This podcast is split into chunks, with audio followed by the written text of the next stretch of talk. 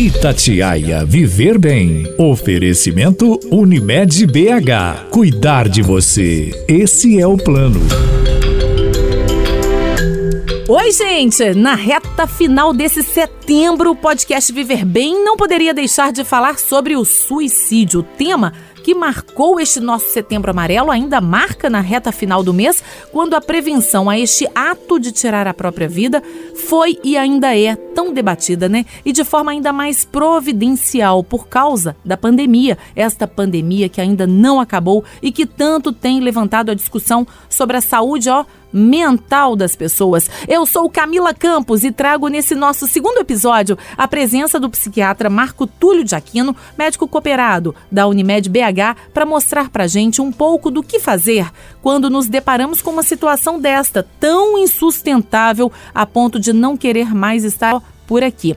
Obrigada mesmo, doutor Marco Túlio, pelo tempo reservado aqui com a gente. É um viu? prazer, Camila. Obrigado pelo convite, eu que agradeço. Então, doutor, segundo a OMS, a Organização Mundial de Saúde, a cada 40 segundos uma pessoa comete suicídio no mundo. Sim. Esse dado é estarrecedor e quem sabe, especialmente nessa pandemia, né, quando a saúde mental das pessoas tem sido tão falada, a gente não consiga tirar esta ideia da cabeça de que falar em suicídio é assunto proibido, assunto velado. O suicídio, doutor, ainda é tabu ou já tem aí um sinal verde nos tempos atuais para ser falado com mais tranquilidade? É, eu acho que a pergunta é muito relevante, tá? Eu acho que depende da forma de abordagem. Tá? Durante muitos anos, ou durante muitos séculos, podemos dizer assim, o suicídio está presente na história da humanidade, ele foi tratado com uma certa impropriedade. Né? Então, talvez hoje, é, quando você abre um espaço para conversar sobre o tema é, dentro de toda a sua dimensão clínica, dentro da sua dimensão social, a gente muda é, significativamente. É, existe um, um, termo que a gente usa em psiquiatria, que é o efeito Werther ou Werther, né? É, é baseado no, no, no, livro do Goethe, ele é de 1774. E esse livro ele foi chegou a ser proibido porque ele abordava o tema suicídio e gerou entre os jovens da Europa da, daquele momento uma onda de suicídios né? É, pela forma de abordagem. Hoje é, existe uma compreensão que se abordamos o tema com um aspecto de prevenção, de esclarecimento, sem preconceitos, né? tirar né, total, total preconceito com relação aos transtornos mentais, a gente muda essa perspectiva. Né? A gente refaz a compreensão do tema. Então, falar sobre suicídio, doutor, pode ser até bom para aliviar até o sentimento de angústia que ronda quem pensa em tirar a própria vida ou quem está próximo dessa pessoa que tanto precisa de ajuda, porque acaba que todo mundo adoece e falar sobre esse assunto pode ser um escape, então? É, eu, eu costumo dizer nas minhas aulas com os meus alunos é o seguinte, quando a gente vai falar do tema, que é, psiquiatra não adivinha nada. Ele tem que investigar. O médico não adivinha. Então a gente tem que investigar esses sinais. E quanto mais claro e aberto é esse paciente que está com pensamento ou com planejamento de suicídio, maior a chance de você fazer uma boa abordagem para esse tema. Então a expressão, né, é, é, é, a gente até usa um termo, né, cry for help. Quando o indivíduo está falando, está dando sinais, é, a gente sempre ficar muito atento. Né? Ele está pedindo ajuda, ele está pedindo socorro e é, a ideia clínica é você abordar, evidentemente, com uma propriedade, com uma adequação, sem né, um, um, nada que cause um constrangimento no paciente, mas é, a intenção é exatamente essa. Agora, associar o suicídio, doutor, a alguma doença mental é muito comum. Isto é certo ou errado? Bom, é, estatisticamente, tá, a literatura mostra o seguinte: 90% das pessoas que suicidam tá? tem algum transtorno mental. Né? E provavelmente quase metade desses indivíduos, né? depressão, que é o quadro mais frequente. Né? Mas, é o gatilho? É, talvez a depressão seja a, a, a, o quadro que mais leva ao suicídio. É, todos os transtornos têm potencial né, para uma conduta suicida, mas é, o, o depre a depressão realmente talvez seja o tema mais relevante e de importância de, de avaliação. Tá? E tem como diferenciar uma tristeza profunda que seja momentânea de uma depressão? Sim. É, nós podemos dizer o seguinte: emoções todos nós sentimos, concorda? Ficamos Concordo, tristes, alegres, né? A vida é uma montanha russa, né, Isso, doutor? isso, né? Vivemos ansiedade momentânea diante de situações, a pandemia, né? Ela gera uma série de emoções e essas emoções são transitórias e quando bem trabalhadas elas têm um desfecho adequado. É, quando a gente fala da depressão, ele é um quadro que a gente diz sindrômico, é uma somatória de, de sintomas e não só a tristeza. Alteração de sono, cansaço, desânimo, irritabilidade, alteração de apetite, manifestações somáticas. Então é um quadro clínico que ele tem uma duração. E nem sempre, ele pode ter um gatilho, mas ele se perpetua no, de- no decorrer do tempo. Né? Então é, é esse diferencial para fazer um bom diagnóstico clínico. tá? Agora, quais são os sinais, né, que mostram que a pessoa precisa de ajuda? Tá. É, tem dois tipos básicos que a gente tem que ter atenção. É, esse indivíduo que começa a mudar comportamento, começa a mudar, ah, ter alterações, é, é, impactos emocionais intensos, é, irritabilidade, agressividade, isolamento, né? É, abuso de álcool, drogas. Esse indivíduo que não expressa o que ele está sentindo, ele é muito preocupante, né? Mas as pessoas que estão próximas, elas começam a notar essas alterações comportamentais. E isso são sinais importantes. Quando você percebe uma mudança de- do comportamento, são sinais importantes. E existe aquele indivíduo que já reconhece os seus sintomas e está externalizando, né? Ou falando, né? De algum tema ligado, que a gente sempre deve considerar. Aí fica mais fácil. Sim, o diagnóstico sim. A abordagem é sempre uma, uma- uma questão de, de habilidade, de capacidade de fazer essa abordagem. Mas eu sempre digo, é muito melhor falar. É, o indivíduo é, é, e passa. Eu, eu digo assim que a maior parte dos casos que a gente consegue ter uma, uma, uma, adesão, uma adesão clínica, uma aceitação, a gente acaba tendo realmente um bom resultado. Agora, o suicídio, doutor, é um ato planejado, arquitetado? Bom, é, aí também tem. é, existem indivíduos que vão suicidar por impulsos, tá? É, muitas vezes isso pode acontecer muito no jovem, a impulsividade do jovem às vezes pode levar a suicídio, tá? Mas uma boa parte das vezes ele, ele tem formas de manifestação. Ele pode ser só pensado, o indivíduo está depressivo e começa a pensar no, no suicídio. Tá? É um momento bom para uma intervenção. É, existe um indivíduo que, no avanço da patologia, ele começa a planejar como né? E alguns partem para a execução, né? Então existe todo um caminho antes do indivíduo chegar nesse desfecho. Eu costumo dizer assim, se for pensar no iceberg, o suicídio é a ponta desse iceberg. Nós temos antes disso uma série de circunstâncias e condições clínicas que elas podem funcionar como prevenção. Tá? Os países desenvolvidos, só para citar, se você me permitir, Claro. eles têm feito campanhas de prevenção né, já há alguns anos. Por exemplo, os países nórdicos tinham grandes problemas né, de, de suicídio. né? Alemanha, Finlândia, França. é, é, mais os países Mais nórdicos pra- mesmo. pra. Suécia, Uhum. Finlândia, Dinamarca, né? Tem o fenômeno da sazonalidade, né? Que Uhum. a ausência de colorido, né? As relações sociais ficam bastante prejudicadas. Às vezes o indivíduo fica isolado na sua própria casa durante meses. Então esse é um fenômeno que eles identificaram há alguns anos atrás e as campanhas hoje elas são campanhas bastante esclarecedoras de quebra de preconceito, tá? É, eu tenho um cliente que casou com dinamarquesa e ela mora na Dinamarca. Ela estava me contando uma coisa que eu até não sabia antes, eu sabia das campanhas, mas não sabia a dimensão que eles tomavam. Vai chegando o inverno, eles começam a fazer campanhas como a gente faz aqui de vacinação. Né? Que, que é uma é, é esclarecimento. É isso É. que a gente está tentando É, é. trazer para a população de uma forma muito clara Uhum. da importância das pessoas não terem preconceito e procurar ajuda. É engraçado o senhor falando aí, um bate-papo, né? Acho que cabe isso, a gente é, fazer esse comentário aqui.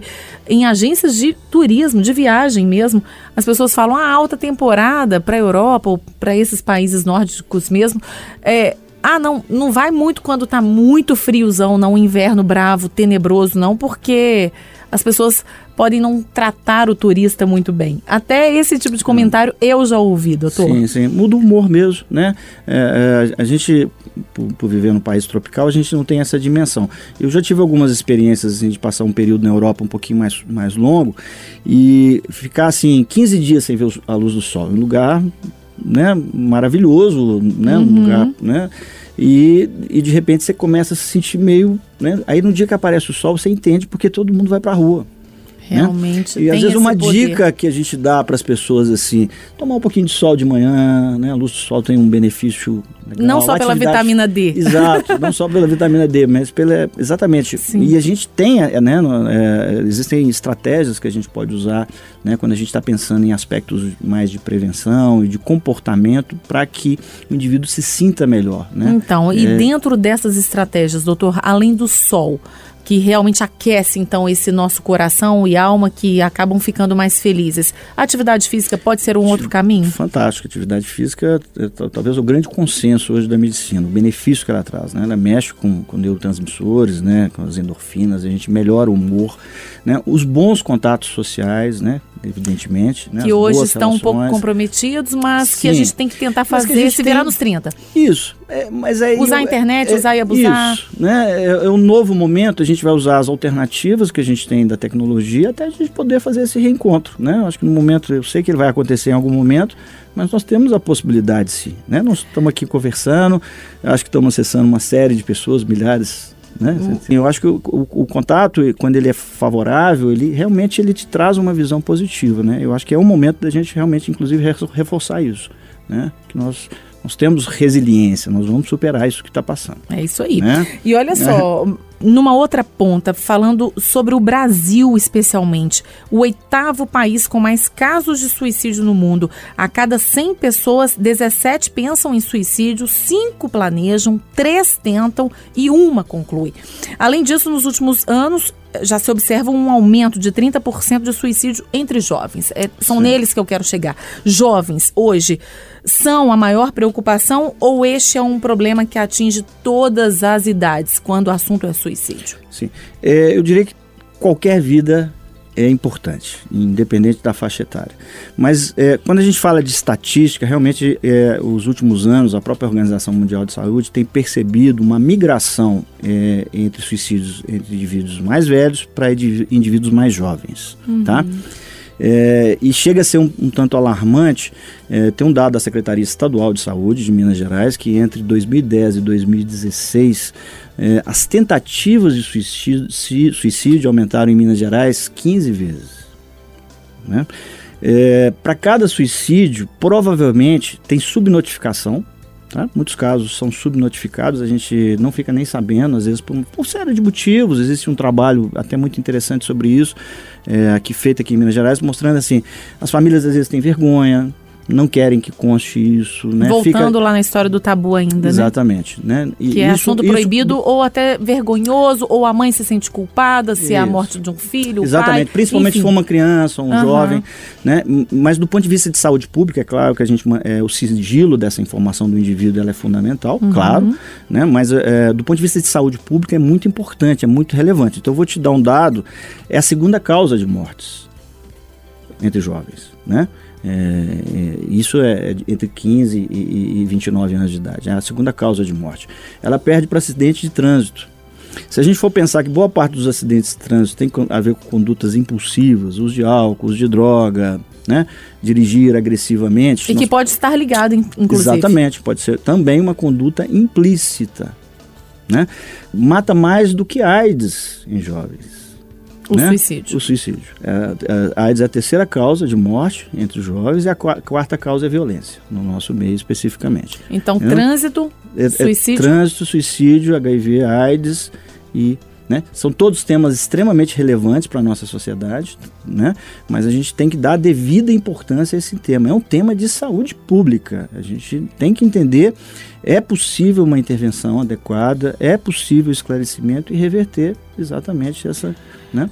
Essa questão. Agora, doutor, na teoria, dizem os especialistas, me corrija se eu estiver errada, por favor, que o ideal é tentar manter a autoestima ó, lá no alto, contar com o apoio da família, ter um bom caminho na espiritualidade. Mas como agarrar nisso tudo se a pessoa não se sente bem mais nesse mundo físico por aqui? Que caminhos essa pessoa deve buscar? E o pior, o que fazer quando ela não quiser buscar nenhuma solução? Bom, todo, todo aspecto de saúde mental, quando a gente fala, tá? E, a gente pode dizer que ele é biopsicossocial. Vou tentar explicar isso, né? Você tem uma, às vezes uma base biológica quando eu estou falando dos transtornos, das doenças, uhum. tá? Você tem aspectos psicológicos muito relevantes e você tem um meio que pode contribuir, tá? Então, é, eu posso ter posturas muito positivas, mas estar clinicamente adoecido. Por isso que o diagnóstico é muito importante, né? Então eu tenho que saber diferenciar o que é essa tristeza normal da vida, o que é essa ansiedade normal da vida, que nos atinge em determinados momentos, daquilo que é clinicamente manifesto, que se não for abordado, ele vai progredir. Como tudo em saúde, quanto mais tempo eu demoro fazer um tratamento, pior é o resultado. Então, é, é, isso é um, um, aspecto relevante. Né? Ah, e, e, ainda nas soluções, a tão recomendada empatia, né? esse lance da gente se colocar no lugar do outro, pode ser remédio a ser dado a quem está por perto de alguém com vontade de morrer? Sim, eu acho que saber ouvir, estar disponível, né, saber uh, fazer essa aproximação, eu acho que eu, eu, eu sempre oriento assim, é, não é, é, uma postura invasiva ao outro, é a disponibilidade ao outro, entender que aquele sofrimento não é uma fraqueza, tá? Não é uma, porque às vezes as pessoas têm um conceito muito pejorativo dos transtornos, transtornos mentais, apesar deles serem altamente prevalentes. Só para eu vou aproveitar o espaço aqui para a gente entender é, das 10 causas de incapacidade, tá? segundo a Organização Mundial de Saúde, 5 são por transtornos mentais. É muita coisa. É muita coisa. Então, e as pessoas ainda têm uma falsa percepção que isso não é verdadeiro, com comentários pejorativos, tipo, você não precisa sentir assim. Fulano está querendo chamar atenção. Você está querendo chamar atenção, né? Você tem tudo na vida, o que, que te falta?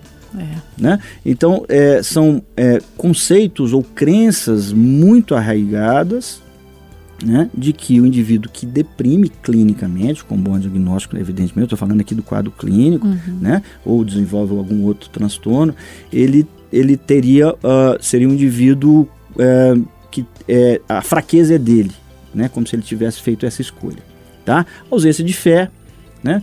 É, como se fosse também um, um, fator, né? Eu não vou entrar aqui na discussão, eu acho que a fé ela tem um, um, um sentido para as pessoas irrelevante, muito relevante. Segura a onda mesmo. Segura para as pessoas que têm, que têm a crença, mas eu acho muito relevante, às vezes, às vezes eu cito alguns religiosos né, famosos uhum. que foram à imprensa informar sobre as suas... Isso ajuda demais as pessoas, quebra né, paradigmas, paradigmas. muito importantes, eu acho, eu acho extremamente relevante. É, hoje, personalidades, né? É, gente famosa, gente muito bonita, que, que, tem muito dinheiro, que vai na imprensa e conta né, da, da, depressão, da crise de ansiedade, pânico que passou, porque isso mostra para as pessoas que isso não é reservado a quem não tem sucesso. Né? É um quadro clínico. Dentro ninguém... do julgamento de, da sociedade Isso. que a gente vive, né, doutor? Porque tem muito a ver com o julgamento. Sim, as pessoas... Esses estereótipos todos, todos que você está listando aí, não é isso? Eles vêm de uma crença antiga da talvez até da própria psiquiatria, da história da psiquiatria, né, é, não se percebendo a evolução dos conceitos, né, é, dos transtornos, do entendimento dos quadros, tá? É, isso é muito relevante, eu acho que e a imprensa pode contribuir muito com isso, né? Quebrando isso, eu acho que abrir esses espaços isso realmente tem grande relevância. Tá, tá certo. Agora, se uma pessoa, doutor, falando agora em termos mais práticos ainda, se uma pessoa fala sempre na intenção de tirar a própria vida, mas passa a se sentir um pouco melhor tempos depois. É sinal que essa pessoa não está mais sob risco ou, ao contrário, ela precisa ainda de cuidados e vigilância o tempo inteiro? É, é, eu não sei se vigi, vigiar a pessoa o tempo todo vai ser uma solução. Eu acho que é, novamente, abrir a possibilidade tá, para um entendimento sobre o que, tá, o que está acontecendo, o que levou essa pessoa a falar sobre isso, tá, ou fazer tentativa.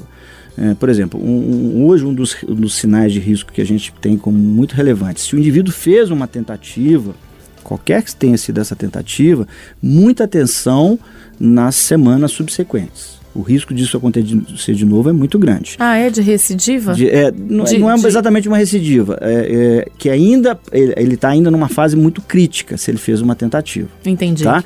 É, se, o, se ele parou de falar porque ele se sente melhor e relata e volta a um comportamento, teve uma remissão das questões, dos conflitos ou dos sintomas, podemos ficar um pouco mais tranquilos, mas sempre manter a observação.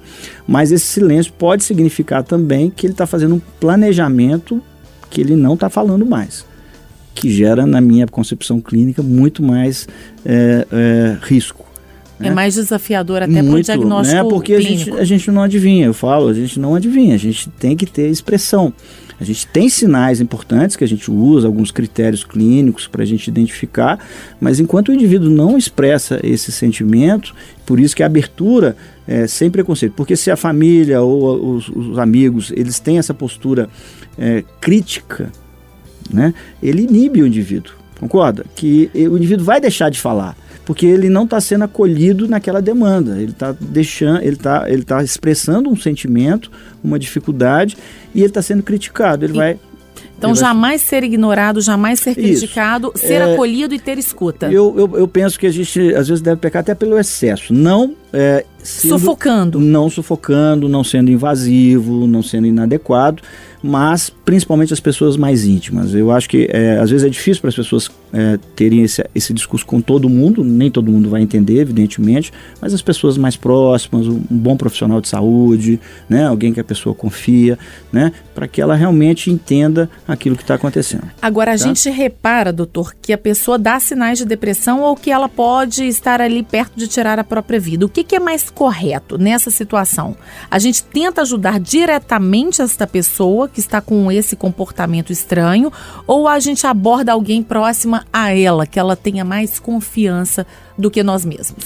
Tá. Eu, assim, eu, criar redes de apoio é sempre importante. Então, é, existem inclusive dados na literatura que os indivíduos que têm uma rede de apoio mais efetiva é, suicidam menos. Foi o que eles fizeram é, nos países nórdicos que eu estava citando. Eles têm redes de apoio, é, centro de valorização da vida, que aqui no Brasil a gente tem, são, são, são núcleos que estão abertos a ouvir de forma adequada, ou serviços especializados, profissionais especializados, porque é, a escuta ela é diferente. E por um CVV mesmo, que o senhor acabou de Sim, citar, um é, centro de valorização isso, à vida, um telefonema um telefonema para já resolveria. entender. Muitos indivíduos estão isolados em casa, sem nenhum contato familiar, né? Então, às vezes, só de expressar, falar o que está sentindo, né? Eu citei, mas existem é, é, ONGs e, e núcleos que estão aptos a ouvir os indivíduos, né?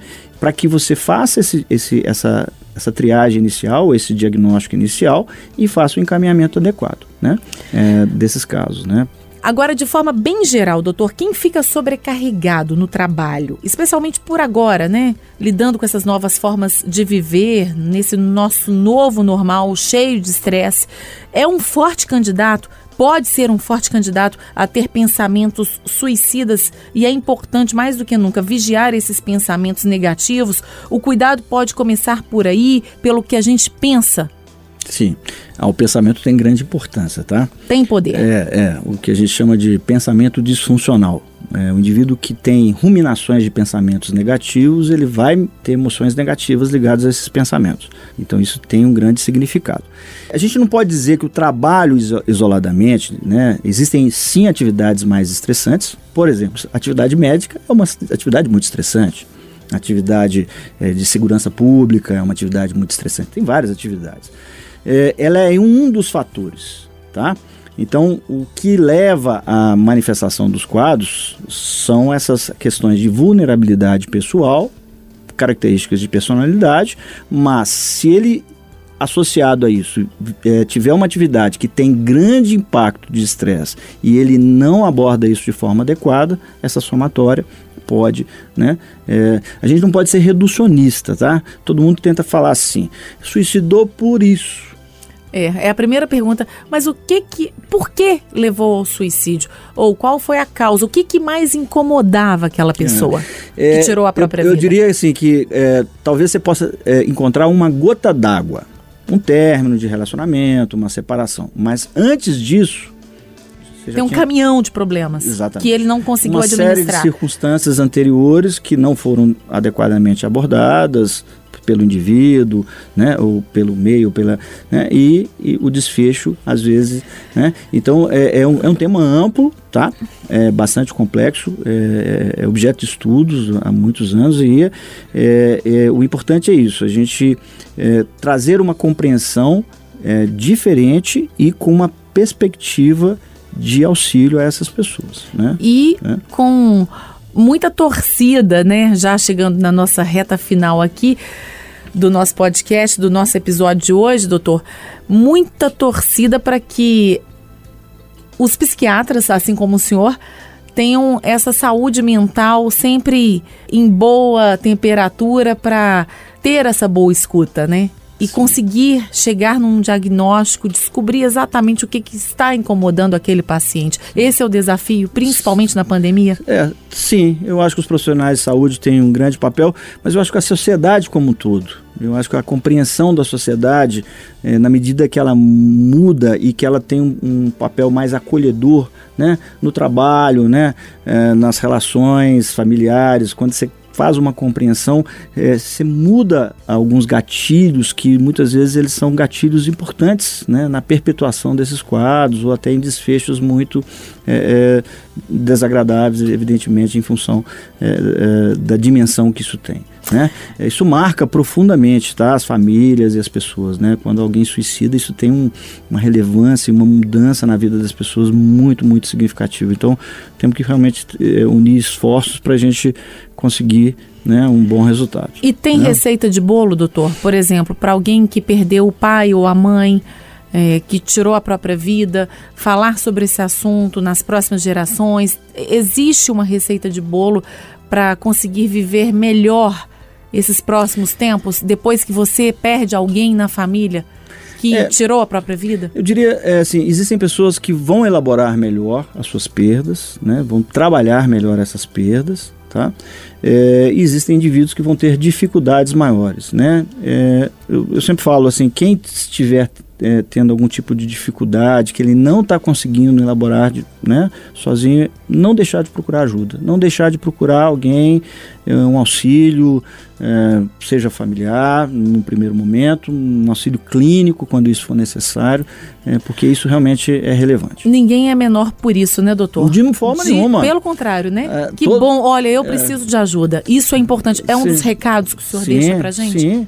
E é, assumir que precisa de ajuda é um primeiro passo. Sem preconceitos. Eu acho que fundamentalmente isso. Eu acho que um desafio que, gente, que eu tenho, né, eu, eu, trabalho na universidade, consultório, um dos grandes desafios é quebrar preconceitos. Eu acho que quanto mais a gente trabalha essa ideia, é mais a compreensão e as pessoas ficam mais abertas a discutir esse tema. Né? Acho que é isso. Muito obrigada, viu? Oh, Olha, pois é, minha gente.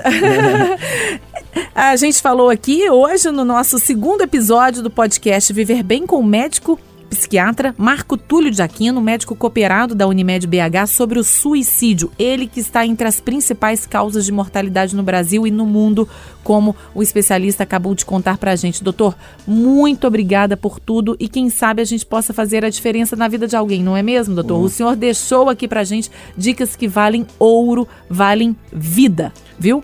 agradeço muito, eu agradeço muito o convite. E no nosso próximo episódio, o podcast Viver Bem vai trazer o desafio do idoso nesta pandemia. Afinal, o idoso virou a bola da vez neste ano de 2020, tão difícil para todo mundo e parece que para quem tem mais idade ainda mais. Vamos aproveitar esse mês de outubro que logo logo chega por aí, quando lembramos muito do idoso, para falar ainda mais sobre ele, ser humano fundamental para o nosso mundo. Afinal, experiência é tudo. Com saúde, fica ainda melhor. Eu te espero, hein? Tá combinado. Por mim, Camila Campos, já tá fechado. Até lá. Itatiaia Viver Bem. Oferecimento Unimed BH. Cuidar de você. Esse é o plano.